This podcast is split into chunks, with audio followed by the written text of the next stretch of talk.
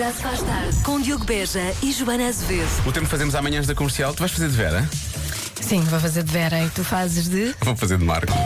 Bom dia! É pá, é pá, espetacular, pá, está igual, pá, é pá, pá, pá, pá, pá. Está feliz? É bom estar feliz.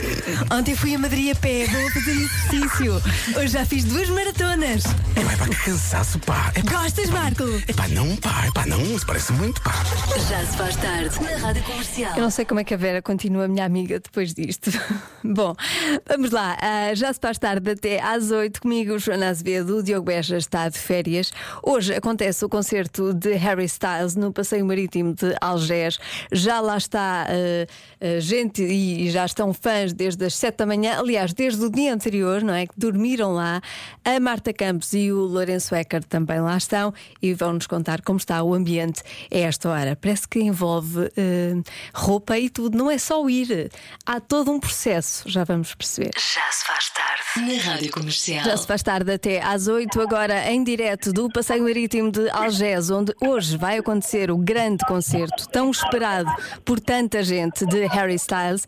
Temos lá alguns infiltrados, é o caso de eh, Marta Campos e Lourenço Ecker, que já estão na fila.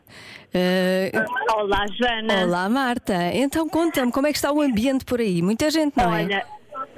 Muitas plumas, muitos óculos de sol, muitos chapéus, hum, muita gente, muito- muita, muita gente. Ah, nós, nós ficamos ali à porta do túnel ah, entre Algés e o Passeio Marítimo de Algés, porque as entradas estão a ser controladas, ah, estão, a fazer, estão a fazer entradas aos bocadinhos.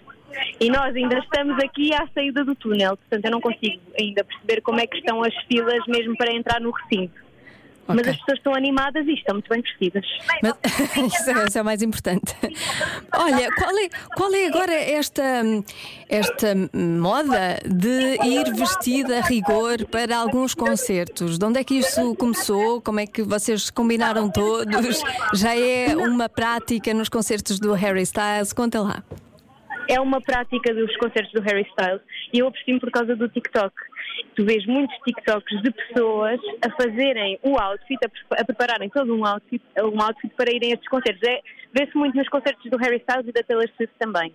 Ah, não sei, que é, é tipo, é quase tipo uma comunidade que se, que se veste a rigor ah, para, para vir a estes concertos. Eu acho divertido.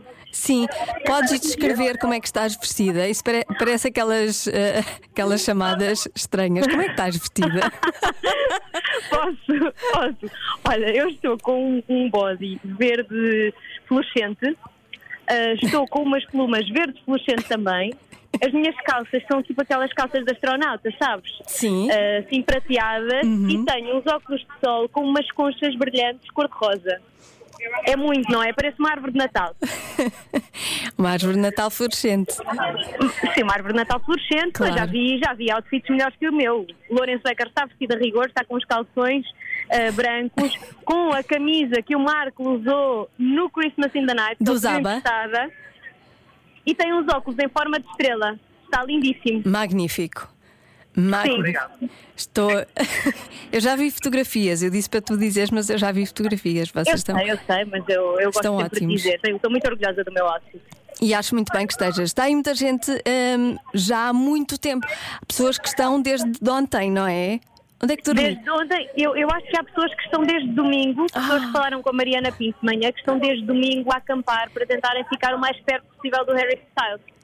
Eu achava que vir a esta hora que era bom, eh, pelos vistos, não. Não, Tinha de vir mais cedo para ficar mesmo perto do Harry Styles, mas não faz mal. não faz mal. Fura, Marta, fura. Tu fura e Não, tu acho que não. É, toca não, no não, homem. não é boa prática. Toca no homem para nunca mais lavares a mão, essa coisa que, que se faz. Aham, aham, se eu tocar eu nunca mais lavo a mão. Pronto, está combinado. Olha, bom Combinado. concerto, divirtam-se muito. Obrigada. E eu vou continuar aqui a trabalhar. Está bem? Força, Joana, estou contigo, em pensamento. Beijinhos, divirtam-se. Já se faz tarde com Joana Azevedo e Diogo Beja. Vamos à adivinha, o que eu quero saber é isto. Por falar em ah, confronto de gerações, de acordo com a Gen Z, portanto os mais novos, há um sinal que denuncia que estamos velhos e não é ouvir o, a Summer Jam e lembrar-nos de coisas como se tivesse sido ontem. Não, não é isso. Segundo a Gen Z, os mais novos, há um sinal que denuncia que estamos velhos. Qual é esse sinal? Já sabe que pode participar no WhatsApp da Rádio Comercial 910033759. Já se faz tarde na Rádio Comercial. A adivinha de hoje é esta. De acordo com a Gen Z, há um sinal que denuncia que as pessoas já são mais velhas. Qual é esse sinal? Muitas respostas no WhatsApp da Rádio Comercial.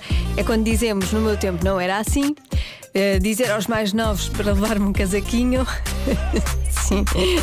Mas eu acho que quando nos tornamos mães ou pais, isso acontece, não é? Estamos sempre preocupados com o frio.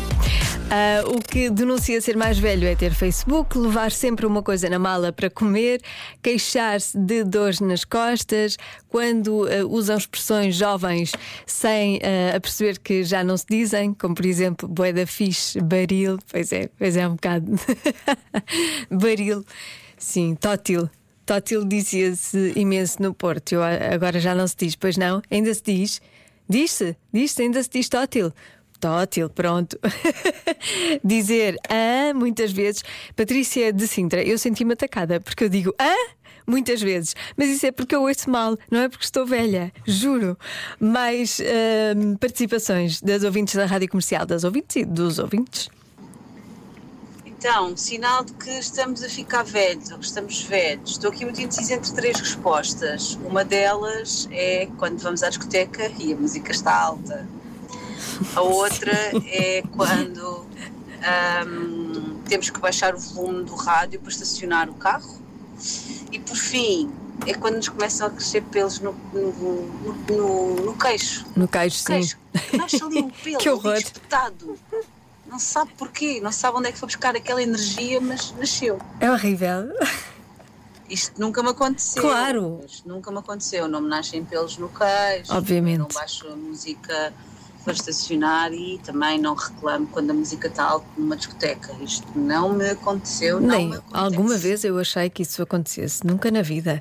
Mas Olá, Rádio Comercial, eu sou a Beatriz Pinto, sou de Santa Maria da Feira e eu acho que o que denuncia a idade de uma pessoa é esquecer-se facilmente da- das coisas.